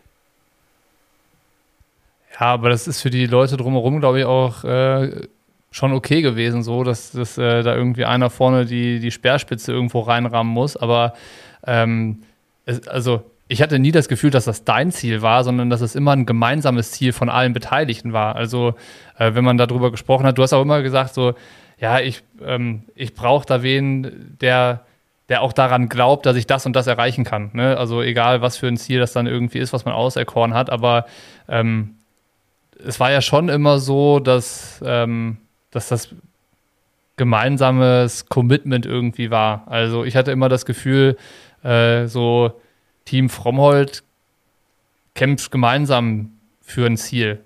So und, äh, und nicht du alleine. So. Ich meine, so habe ich das ja auch immer gesehen. Also so habe ich das auch gelebt. Äh, und ich glaube, das war auch so die schönste Zeit für mich halt auch als Sportler, als wir äh, das ja irgendwie dann auch zusammen gemacht haben. Ich meine, klar ist dann auch, das Team hat sich dann natürlich dann auch verändert. Also jetzt nicht verändert in dem Sinne, dass wir nicht mehr zueinander gehalten haben, aber ich meine, irgendwann durch die Kinder war es dann halt auch einfach so, dass Sarah beispielsweise nicht mehr mit zu den Rennen fahren konnte. Ähm, und dann ist natürlich ein komplett anderes Umfeld. Ich meine, du hast dich ja auch dafür entschieden, ähm, irgendwann nicht mehr hauptberuflich bei mir zu arbeiten, sondern äh, mit Pushing Limits oder vorher dann auch Hannes Hawaii irgendwie deinen eigenen Weg zu gehen oder auch, äh, dass du ja deine eigene sportliche Karriere voran oder da halt nochmal Gas gegeben hast oder was auch immer du jetzt auch gerade treibst und machst. Ähm, es hat sich dann ja dann doch auch über die Jahre alles verändert und äh, so rückblickend war natürlich die geilste Zeit alles, was so zwischen 2014 bis 2017 passiert ist. Wo wir wirklich, ich glaube, da waren wir halt einfach eine krasse Einheit. Ähm, da haben wir viele geile Sachen zusammen ähm, umgesetzt, durchgesetzt, haben, glaube ich, auch viele Sachen anders gemacht, wie es andere gemacht haben. Und ähm, ja, das war sowohl sportlich erfolgreich, aber halt auch, ja, es hat eigentlich am meisten Spaß gemacht. Und danach hat sich dann halt einfach über die Jahre, ähm, hat sich das so ein bisschen verändert. Und jetzt ist es halt anders geworden, weil ich halt jetzt auch älter geworden bin, weil ich natürlich jetzt auch andere Aufgaben habe und weil ich halt auch merke, so wie ich das damals halt gelebt habe, so kann ich das oder so will ich das auch gar nicht mehr aufrechterhalten. Und keine Ahnung, wie und ob es irgendwie möglich ist. Aber ich habe zum Beispiel in den letzten zwei, drei, vier Jahren habe ich keine Möglichkeit gefunden, selber, obwohl ich viele Sachen ausprobiert habe, ähm, meinen Anforderungen an mich selber halt gerecht zu werden, sondern ich hatte halt immer das Gefühl, ich muss mich für irgendwas entscheiden. Und das hatte ich halt zwangsläufig davor nie sondern da war halt, mhm. und ich habe das Leben ja auch geliebt, ich würde es halt immer noch lieben, ähm, aber ich war damals halt irgendwie Mitte 20 und hatte keine Verpflichtungen. Und wenn mich jemand gefragt hätte, ähm, willst du lieber 5000 Euro auf die Hand haben oder willst du 100.000 Euro, wenn du Hawaii gewinnst, da hätte ich halt immer gesagt, ich will die 100.000 haben. Ähm, und jetzt würde ich halt sagen, okay, ich würde zumindest über die 5000 mal nachdenken. Und ich glaube, das mhm. ist so ein relativ normaler Gedankengang, den man über die Jahre dann auch aufbaut. Voll. Simon, fang uns vielleicht gerade mal wieder ein. Ist das, äh, für, also du kennst dir einen Teil der alten Geschichten und diese ganze Vorgeschichte ja vielleicht in, in Auszügen. Ähm, du bist aber ja auch einer, der irgendwie so am neuen Puls der Zeit ist. Und du kriegst ja auch mit, was, äh, was der Profisport jetzt verlangt und wie der jetzt aufgestellt ist und wie beispielsweise ein Flo das Ganze jetzt lebt. Und ich, ich verfolge das ja auch so ein bisschen, wie du mit Flo und so bist. Und ich habe heute irgendwie untertags drüber nachgedacht, weil ich mich ja auch so irgendwie versucht habe, in den Podcast so ein bisschen reinzudenken, worüber sprechen wir eigentlich genau. Und ähm, bin halt auf diesen auf dieses Teamgefüge gekommen, auf dieses Miteinander, auf dieses Gefühl, was einfach erzeugt wird, davon, dass man zumindest mal davon ausgeht, man ist unschlagbar, wenn man in einen Renntag reingeht, so, ne? Und ähm, dann habe ich halt so bei, bei Nils und mir und dem ganzen anderen Konglomerat an Leuten, was so dahinter war, drüber nachgedacht und habe dann gedacht, das ist doch eigentlich bei euch gar nicht so was anderes, oder? Also, wie, wie ist es dann, wenn du jetzt mit ähm, Flo beispielsweise äh, ab morgen in, in Hamburg bist und da weißt du ja auch, der Trainer ist noch da, Flo ist da, da gibt es dann Sachen, die müssen ausgesprochen werden und einfach Abläufe, die funktionieren auch unausgesprochen. Ähm, das, was ich jetzt gerade so ein bisschen einmal erzählt habe und ausgeholt habe, wie das früher bei uns so war, ist das heute bei euch auch so oder immer noch so, dass es so diese, dieses Eingeschworene braucht? Ja, also, ich bin der festen Überzeugung davon, dass du als, als Profisportler, wenn wir jetzt mal das Beispiel, wir bleiben mal beim Beispiel Flo, ähm, wir nehmen das Beispiel Flo, Hawaii, ähm, dem Haus, in dem Flo wohnt, in dem da dürfen nur Leute mitwohnen, die zu 120 Prozent an das große Ziel glauben und die wahrscheinlich noch mehr dran glauben müssen als der Athlet selber dass das in meinen, meinen, wie ich das sehe, das Aller, Allerwichtigste, dass die Leute, die drumherum sind, die nah an dem Athleten dran sind, rund um, um den Rennen, dass die noch mehr dran glauben als der Athlet selbst. Dass da wirklich, dass alle nur für das eine Ziel arbeiten. Und wenn ich jetzt mit, ja, ich mache noch Fotos und Videos da irgendwie, aber am Ende des Tages äh, sind wir alle, am Ende des Tages sind wir alle da, damit Flo ein gutes Rennen macht. Und das ist der Grund, warum wir hier in Deutschland in den Flieger steigen, um drei Wochen in Hawaii zu sein. Der Grund ist, damit, dass der Athlet, die Athletin ein gutes Rennen macht. Das ist mhm. das einzige Ziel, warum wir uns dahin begeben. Und ja, meine Aufgabe ist dann da noch eine andere, aber über, allen, über allem steht immer ein gutes Rennen. Und das ist der Grund, warum wir wohin fliegen. Und Felix Rüdiger hat mir mal einen Satz gesagt. Felix Rüdiger ist der Manager und beste Freund von Jan Frodeno. Der hat zu mir mal gesagt, weil wir dann auch auf Hawaii mal ein bisschen länger gesprochen haben über, über Rot und Hawaii und und und und und. Und Felix hat dann gesagt, boah Simon, mir ist das, mir ist alles völlig egal, wo wir hinfliegen. Ob das jetzt der Nachbarort ist oder Hawaii ist. Wir gehen dahin, um zu gewinnen, um gute Rennen zu machen. Und wo das dann ist, ist irgendwie scheißegal. Und das ist das, worauf es irgendwie ankommt, dass der Athlet rundherum einfach Leute hat, die dran glauben. Und die auch immer alles ja. dafür tun, dass es ähm, der Leistung quasi hilft. Sei es einkaufen fahren, sei es kochen, sei es Frühstück machen, sei es ähm, irgendwie so jede klitzekleinigkeit im Alltag kann da meiner Meinung nach halt irgendwie so ein 0,1 Prozent helfen. Absolut. Ich glaube, das bringt es echt nochmal rund auf den Punkt, was, äh, was wir jetzt in den letzten Minuten so hatten. Und ähm, vielleicht ja auch gut für Nils, das nochmal zu hören, dass es halt so sein muss, glaube ich, dann, wenn, wenn man gemeinsam unterwegs ist. Ähm, Nils, was soll jetzt noch kommen bei dir? Also was, äh, was muss jetzt dieses Jahr noch passieren, dass du sagst, äh, das ist ein Karriereende nach meinen Vorstellungen? Also was dürften wir sozusagen dir jetzt noch bereiten, damit du sagst, das ist jetzt ein Karriereende, mit dem kann ich richtig gut in den Profi-Ruhestand gehen? Hm, ähm, ich habe es ja eigentlich 2021 nach Rot schon gesagt, alles, was jetzt kommt, ist irgendwie noch Zugabe. Ähm, und ich habe auch vielleicht Rot damals schon so als Zugabe betrachtet. Ich meine, die Vorzeichen stehen denkbar schlecht. Also ich glaube, ich war vor fünf Wochen richtig fit. Ich habe, glaube ich, jetzt dieses Jahr auch mit, mit, äh, mit Laura, meiner Trainerin, vieles richtig gemacht. Also obwohl ich äh, andere Verpflichtungen hatte, waren wir richtig gut unterwegs bis April. Ähm, und dann kam halt irgendwo so diese Verletzung. Die Verletzung sieht jetzt gerade so aus, dass es, A, ist es mir wichtig, dass ich Rot nochmal einmal mache, weil es dann doch der Ort meiner größten Erfolge ist. Ähm, und dass es eigentlich das Rennen ist, wo ich so für mich selber halt auch noch einmal die Ziellinie sehen will. Aber es heißt natürlich auch, ähm, jeder, der mit Überlastungsödem ähm, oder Stressreaktionen im Knochen mal zu tun hatte, der weiß eigentlich, es dauert sechs Wochen mal mindestens. Ähm, ich habe so ungefähr die sechs Wochen auch Pause gemacht oder ich glaube fünf Wochen, bin wieder gelaufen und dadurch, dass ich die Verletzung jetzt häufiger schon hatte, weiß ich eigentlich, dass wenn ich meine Saison noch weiter machen wollen würde, müsste ich jetzt eigentlich nochmal vier bis fünf Wochen Pause machen. Das würde bedeuten, dass ich nicht rot starten könnte.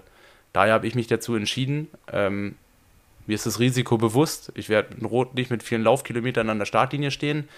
Aber für mich persönlich ist es wichtig, in diesem Rennen nochmal dabei zu sein, ähm, wie auch immer das ausgehen wird. Also das, der Marathon, der ist immer irgendwie ein Lotteriespiel, aber ich glaube, ich werde wahrscheinlich den letzten Ironman oder Langdistanz in meiner Karriere, was das Laufen angeht, äh, mit den wenigsten Laufkilometern in der Vorbereitung machen.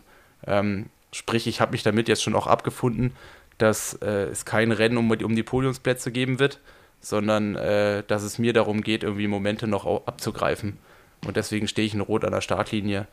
Ähm, was danach dann kommt, ist natürlich auch die Gefahr, wenn man eine Verletzung nicht richtig auskuriert und dann einen Ironman macht, dass es dann nicht unbedingt besser wird danach, die ist natürlich auch relativ groß. Von daher ähm, bin ich halt auch schon im Hinterkopf dabei, halt auch das eventuell als meinen letzten Triathlon zu betrachten wenn ich die Chance habe, danach noch was zu machen, dann würde ich mir ganz gerne noch ein, zwei Rennen raussuchen, auf die ich Lust hätte, die ich auch relativ stressfrei, ohne mir irgendwelche Platzierungen als Ziel zu setzen, mache. Ähm, aber da geht es dann doch eher darum, das Erlebnis zu machen. Also wir haben ja vorhin auch erzählt, wie professionell ich das früher alles mal gemacht habe. ähm, Rot wird jetzt zum ersten Mal so sein, dass ich eine Langdistanz bestreite und vorher vier Tage zusammen auch mit meinen Kindern irgendwo wohne Und dass es mir auch wichtig ist, dass die halt irgendwo überall mit dabei sind, damit die zumindest mal so ein Gefühl dafür haben, was ich jetzt eigentlich noch, was ich jetzt so in den letzten Jahren getrieben habe. Und das ist, die haben jetzt, oder die Große ist jetzt sechs, die hat auch ein ganz gutes Gefühl, das irgendwie alles aufzusaugen. Ähm, sprich, das ist mir halt auch noch irgendwie mal wichtig. Sportlich, ich meine, ich würde ganz gerne noch mal überzeugen. Ähm, ich kann nicht mehr als alles, äh, alles aus mir rausholen. Und ich will auf jeden Fall noch mal also ich habe mir schon so einen Spruch für die Pressekonferenz zurechtgelegt. Also ich habe noch für acht, für sieben Stunden 55 habe ich noch Akku.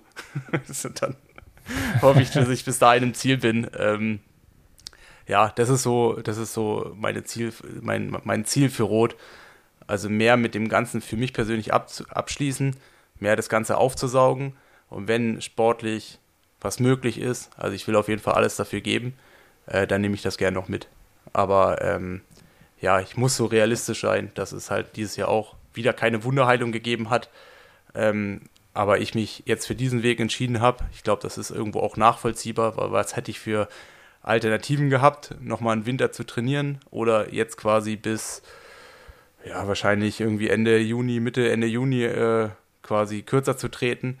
Dann braucht man ja dann doch wieder vier bis acht Wochen aufzubauen und dann kann, hätte ich irgendwie im September, Oktober nochmal äh, was machen können. Und das ist mir persönlich dann auch zu spät. Und da hänge ich dann doch eher an Rot oder bevorzuge ich dann doch ein Rotrennen, ähm, ja, was vielleicht sportlich nicht dem entspricht, was ich mir eigentlich vor zwei, drei, vier Wochen noch gewünscht hätte. Du, ich sag dir, wie es ist, ne? Mir wäre scheißegal, was du sportlich da machst. Hauptsache sind nochmal die Momente dabei, die du gerade irgendwie äh, gesagt hast, die du abgreifen willst.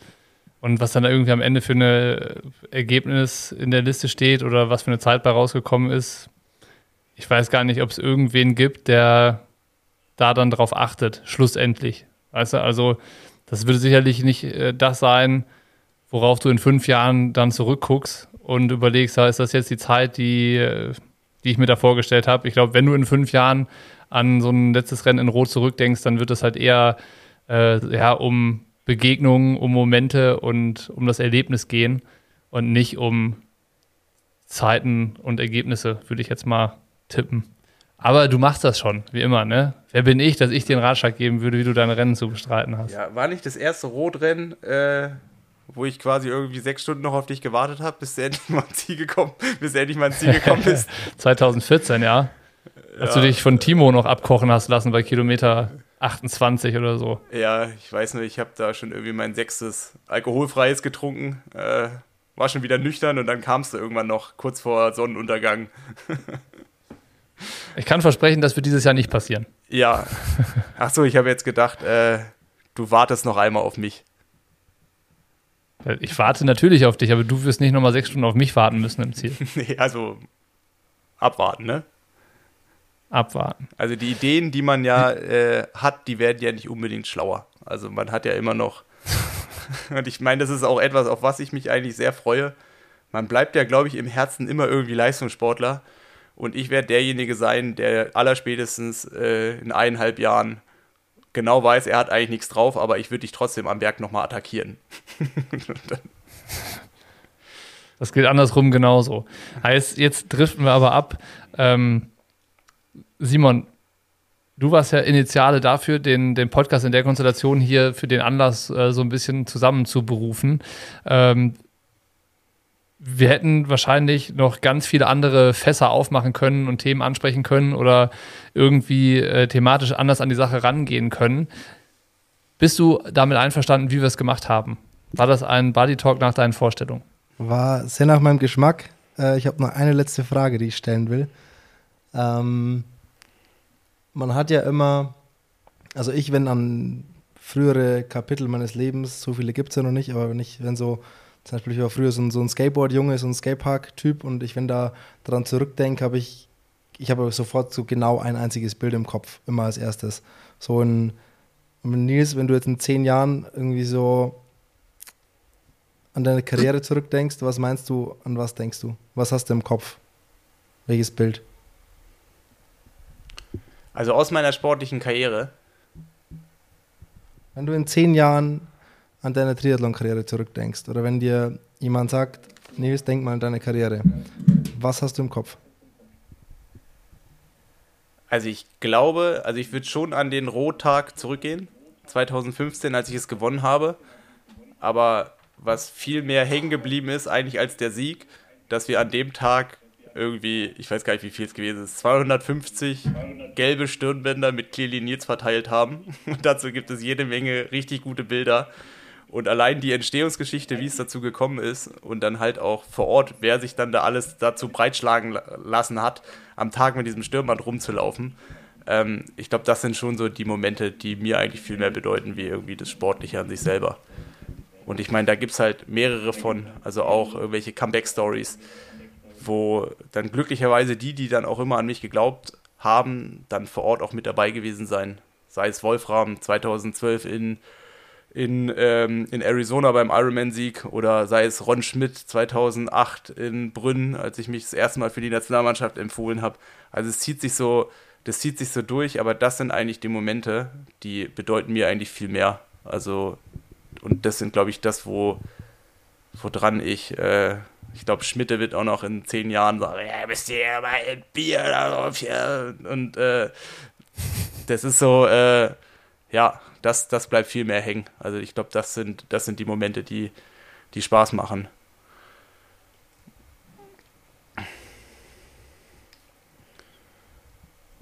Ja. Bocki, ich warte, ich warte, auf, dein, ich warte auf deinen Einsatz. Ich war ja gerade kurz äh, einmal, einmal hier aus dem Bild, weil es gibt ein Bild, ähm, das, das habe ich auf so einer auf so einer Karte irgendwie so groß. Das hat äh, Nils als Sponsorengeschenk und an irgendwie alle Leute verschickt am Ende des Jahres äh, 2015. Und das ist genau das Jahr gewesen, wo eben der Rotsieg war. Ist so ein Zieleinlaufbild von Nils und ähm, da steht drauf, handgeschrieben, äh, Bocky, ich hoffe, das war erst der Anfang. Und ähm, das war Danach kam, es kam danach nichts mehr, was besser war als dieser Tag in Rot. Also das muss man einfach so sagen. Ne? Also wenn ich, wenn ich glaube ich irgendwie an ein Bild denke, dann ist es das. Und vor allen Dingen an diesen Tag, weil es gab davor und danach nichts, was irgendwie ähm, berauschender war, als wenn du miterlebst, wie jemand äh, den Challenge Rot gewinnt und wenn das irgendwie, ähm, wenn alles aufgeht. So, und äh, wie gesagt, das Bild äh, ist dann klar der Zieleinlauf, das, äh, das habe ich hier. Und ähm, das ist es dann eigentlich so. Stellt dich das zufrieden, Simon? Stellt mich alles sehr zufrieden. Wunderbar. Ich würde sagen, ähm, wir können uns ja verabreden für einen Podcast nach dem allerletzten Rennen von Nils. Also jetzt war ja mehr oder weniger das Announcement, die Bekanntgabe, diese Saison wird die letzte von Nils sein. Und äh, so ganz klar ist ja noch nicht, wann die denn endet. Wir hoffen natürlich nicht, dass irgendwie Challenge Rot äh, dazu führt, dass nachher der ganze Körper irgendwie für den Arsch ist und gar nichts mehr geht, sondern dass danach vielleicht auch noch irgendwie so ein Saisonausklang kommt. Und ähm, ich wäre auf jeden Fall dafür zu haben, wenn wir dann noch mal eine Folge machen, ähm, um wirklich einen Strich drunter zu ziehen. Jetzt waren ja einfach noch mal irgendwie ein paar schöne Erinnerungen, vor allen Dingen irgendwie die persönlichen, aber da lässt sich bestimmt irgendwie noch ein bisschen mehr rausholen. Und ähm, für jetzt wäre ich aber auch zufriedengestellt. Also der Anlass und äh, die Runde hat mir auf jeden Fall Freude gemacht. Nils, möchtest du noch irgendwas loswerden, was dir unbedingt jetzt wichtig ist zu sagen? Äh, nee, ähm, also ich glaube, soweit, ich habe eigentlich alles gesagt, was ich sagen wollte. Ähm, ist natürlich auch für mich persönlich dadurch, ich meine, klar, das Thema hat halt irgendwie immer so rumgeschwebt. Ähm, aber jetzt habe ich es halt ausgesprochen. Jetzt wissen halt auch mehr oder weniger alle Bescheid. Ähm, ich meine, mit denen, ähm, also mit vielen habe ich natürlich vorher schon gesprochen. Jetzt gerade auch mit den wichtigeren und größeren Sponsoren. Ähm, aber das quasi jetzt offen so zu kommunizieren, ist auf jeden Fall was, wo ich denke, A, weiß ich selber Bescheid, dass es halt so ist. Jetzt gibt es halt auch kein Zurück mehr. Ähm, aber dass ich halt jetzt auch nicht andauernd wieder Fragen beantworten muss. Und Nils, wann hörst du endlich auf? Krass, dass du es immer noch machst. Ähm, sondern dass da jetzt einfach ein Punkt ist. Und äh, ja, das fühlt sich auf jeden Fall jetzt zur Zeit noch wie die richtige Entscheidung an. Und von daher mache ich jetzt alles, was ich noch als Profisportler mitnehmen kann. Das werde ich mitnehmen in den nächsten Monaten. Und ähm, genau, dann hört das Leben ja nicht auf, sondern dann fängt es erst so richtig an. Was für ja, ein Schluss. Habe ich nochmal hier so einen äh, Junge, rhetorischen ja. gemacht, ne? damit habe ich nicht gerechnet. Ja, alles gesagt, alles auf den Punkt gebracht. Machen wir einen Punkt runter, oder? Sind fertig für heute. Ich würde sagen, wir stellen das Ding mal in den Schrank. Ganz unbeschadet und ganz wunderschön, wie es ist. Ja, hier in dieser, ha schön gesagt. In dieser Hawaii-Schale. Vielen Dank, dass ihr mich eingeladen habt, dass ich da mitmachen durfte. Und wie es Nils gesagt hat, Bocky, du bist jederzeit auch äh, ohne Einladung, ohne alles herzlichst willkommen, bei uns Platz zu nehmen. Wunderbar. Ja, Simon, wir landen ja ab morgen erstmal wieder unter einer Hoteldecke. Darauf freue ich mich auch ganz besonders. Ich habe schon im Hotel angerufen, dass es wirklich nur eine Decke gibt. Sehr, sehr gut. Wunderbar. Dann sage ich mal, äh, bis demnächst. Bis demnächst. Pocky bis morgen und Nils bis, äh, bis, bis Montag. bis Montag. Bis Montag. Spätestens, ich glaube. Mal gucken, ob ich vorher noch ein paar Sachen finde, die ich dir schicke. Ja. Wird sich nicht okay, vermeiden lassen. Okay, du, dann würde ich mal sagen. Alright. Tschüss. Tschüss von meiner Seite. Tschüssi.